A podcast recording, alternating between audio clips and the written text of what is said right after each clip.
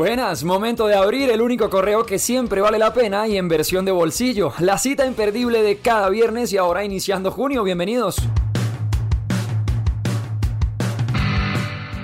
Y es que con la llegada del sexto mes del año también llegó el momento de revivir la nostalgia, de esa época en que la maleta estaba repleta de discos, de CDs, esa época de cargar con el Discman cerca para perdernos entre tantas historias que nos contaban muchos álbumes, esos momentos de romper alcancía y decidir cuál sería el disco siguiente. Todo esto lo hablamos porque el primero de junio de 1999 Blink 182 lanzaba un álbum que sin saberlo en ese entonces marcaría generaciones enteras que hasta hoy siguen inspirándose en ese trabajo para entender hacia dónde quieren ir.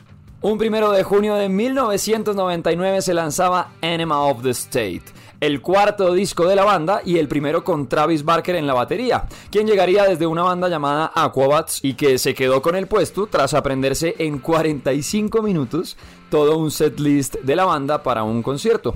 Pues llegaría Enema of the State para dar un golpe contundente sobre la escena. Un álbum repleto de sonidos con un estilo propio de Blink y que además trajo tres sencillos, no solo que se apoderaron de todos los listados en el 99 y empezando también el nuevo milenio, sino que también marcarían por siempre el estilo del neopunk y el punk rock, unos estandartes del género los Blink 182. El primero de esos sencillos fue What's My Age Again, la canción que asegura que a nadie le caes bien cuando tienes 23 años. Los mismos que está cumpliendo precisamente el disco. Esta canción fue una respuesta de Mark Hoppus, el bajista de la banda, a todos los comentarios que recibía en su momento. Y no solo él, también sus compañeros, y casi siempre por parte de mujeres, quienes les decían que eran demasiado inmaduros. Al principio a esta canción quisieron ponerle Peter Pan Complex, pero What's My Age Again le gustó más a la productora y decidió que así se iba a llamar, cosa que en la banda no cayó muy bien, ni a Travis, ni a Tom, ni a Mark les gustó mucho el asunto, pero así quedó. Y en su momento grupos como Simple Plan, que debutaría en el 2002,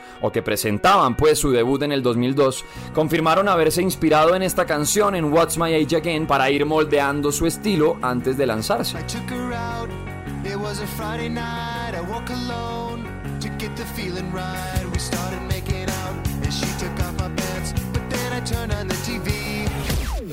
El segundo sencillo fue una canción que casi se queda por fuera del disco. ¿Qué habría sido de nuestra historia si a última hora Tom DeLonge no hubiese dicho que faltaba una rola más radial, más comercial dentro del disco? Pues ese tema fue All the Small Things, que de hecho nace gracias a Tom, quien en su momento le compuso la canción a su novia, porque ella siempre se quejaba de él como le escribía canciones a otras mujeres, que nunca le dedicaba ni un pedazo de ninguna letra a ella. Pues fue con esa misma canción, no solamente dedicada a la novia de Tom, que después celebró, aplaudió, le encantó el éxito pues que tuvo la canción y que sigue teniendo, sino que además cuando grabaron el video, Mark Hoppus conoció a Sky Everly, quien se convertiría después en su esposa.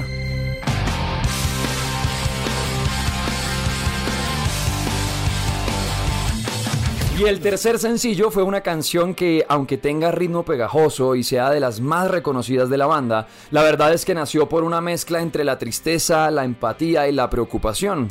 Este tema se llama Adam Song y nace por dos razones principalmente. Una, la depresión de Mark Hoppus al estar lejos de casa, de gira y pues dándose cuenta lo lejos que estaba de su familia y lo lejos que iba a estar, claro, porque ya entendía todo lo que debía sacrificar si quería seguir saliendo de conciertos, si quería seguir con grabaciones, etcétera, etcétera. Todo lo que debía sacrificar para llegar al éxito lo tenían pues bastante deprimido en su momento. Y por otro lado, que fue una de las razones que también elevó esa depresión, Mark recibió una carta de un adolescente que cometió suicidio.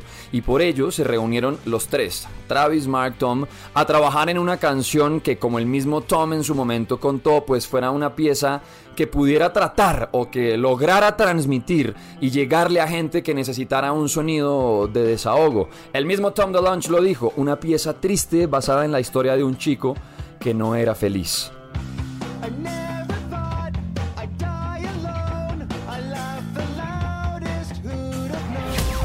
Tres canciones protagonistas, pero acompañadas también por sonidos como Going Away to College, que escribió Mark Hoppus, o Aliens Exist, en la que Tom confirmaba su amor por el estudio y las creencias de la vida alienígena. Pues más de 20 millones de copias vendidas en su lanzamiento y todavía un disco que sigue retumbando en nuestra historia. Para todos los estados de ánimo, para siempre. Ahí está Blink 182. Cambiamos de frente porque en fútbol esta semana sin duda la noticia es la contratación del nuevo entrenador de la selección Colombia. Y es que desde hace unos meses la federación anunció que estaba, y abro comillas, trabajando en una búsqueda exhaustiva para encontrar a un nuevo director técnico que se encargara de Colombia. Pues bien, se acabó el misterio y anunciaron esta semana, la primera de junio, al argentino Néstor Lorenzo, quien en su momento fue el asistente de Peckerman. Néstor Lorenzo, de 56 años, que llega de dirigir al equipo Melgar de Perú en una muy buena campaña y además acompañado de Luis Amaranto Perea, quien va a ser su mano derecha en este nuevo proceso. Pues tras la noticia, que de hecho llega por un comunicado que publica la Federación Colombiana de Fútbol, varios jugadores actuales y pasados salieron a dar declaraciones al respecto y casi todos dijeron lo mismo, un entrenador que conoce al equipo, un entrenador que sabe de mundiales, un entrenador con capacidades, etcétera, en fin. Lo cierto es que para la prensa y algunos hinchas pues no fue muy buena la noticia, ya que esperaban, según algunos comentarios que se leen en redes sociales, que se han visto por ahí en debates deportivos, etcétera, pues a un técnico de mayor nombre para heredar a un equipo que está apaleado, desmotivado, un equipo que no va al mundial y que más allá de eso es que es un equipo sin fútbol. Y se habían ya mencionado nombres como el de Gareca o el mismísimo Gallardo, pero la federación pues estaba apuntando hacia otro lado, al parecer hacia el mismo proceso de Peckerman. No parece que estuvieran aceptando el error de haber despedido a José Néstor, trayendo, pues me refiero, a quien era en su momento el estandarte del proyecto de Peckerman. Ahí está, de regreso, años después de varios entrenadores de procesos fallidos, regresamos al que al parecer merecía un last dance y era toda la idea, todo ese proyecto que traíamos desde hace pues unos años donde incluso significó clasificar a dos mundiales seguidos, el de Brasil y el de Rusia, que no jugaba bien la selección, que había que hacer cambios, etcétera. Bueno, aquí estamos, hemos probado técnicos los que quieran, no tenemos mundial, no tenemos fútbol y la verdad es que no tenemos claridad al menos para el futuro. ¿Ustedes qué opinan? Y para irnos, videojuegos, un recomendado corto pero bien importante, aprovechando que inicia nuevo mes, pues llegan lanzamientos. Y si usted es usuario de PlayStation Plus, el servicio online de videojuegos que tiene PlayStation, pues le cuento que para este mes podrá descargar gratis un juegazo como God of War, de los más importantes y legendarios en la última década, la historia de Kratos y su hijo, que de hecho se alistan para la llegada de la segunda parte este año, pues bien, para junio gratis God of War. Si no ha pasado el juego, si no sabe de qué le hablo, aproveche. Y por el otro lado de este recomendado, la llegada de un videojuego muy esperado. Mario Strikers, que aparecerá el 10 de junio, la versión futbolera de Nintendo Switch, con los personajes legendarios Mario, Luigi, Donkey Kong, la princesa, Toad, Yoshi, para jugar fútbol versión Mario Bros. Ojo, si alcanza a escuchar este episodio antes del 5 de junio, hay un demo gratis esperando para que lo descargue. Un demo que como muchos, pues obviamente es temporal. Por eso le digo, si alcanza a escuchar antes del 5 de junio, puede descargar para que dé un primer mordisco al que será sin duda un título espectacular. Mario Strikers, 10 de junio. Y acuérdese, descargue God of War que está gratis y es uno de los mejores juegos que se han creado hasta el momento en PlayStation. Hasta acá el correo podcast. Gracias por llegar a la meta, por activar notificaciones, prender para no perderse nada de lo que pasa entre fútbol, videojuegos y rock and roll. Les voy dejando ahí de antojo que tienen que estar pendientes porque hay más anuncios de conciertos. Sí, más anuncios de conciertos en Colombia pronto. Y claro, se van a enterar primero en el correo podcast. Ya saben, y si no les recuerdo, seamos más personas y no tanta gente. Chao pues.